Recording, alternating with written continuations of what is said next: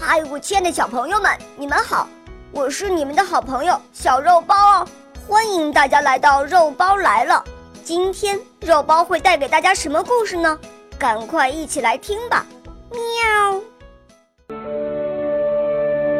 偷东西的小孩与他的母亲。从前有个小孩在学校里偷了一块写字用的石板回家，母亲不但没批评他，反而直夸他能干。第二次，小孩又从外面偷了一件大衣交给他母亲，母亲更开心了。随着岁月的流逝，小孩长成了小伙子。有一次。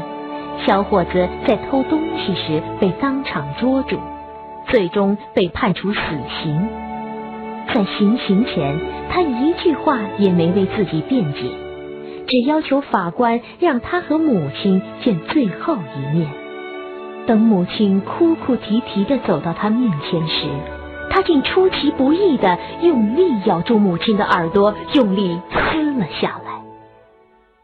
母亲疼得哇哇直哭，大声骂起来：“你真不孝，犯了杀头之罪还不够，还要伤害自己的母亲。”可他却答道：“要是当初我偷石板时，你能告诉我这是错的，我又怎么会成为小偷，最后还被押去处死呢？”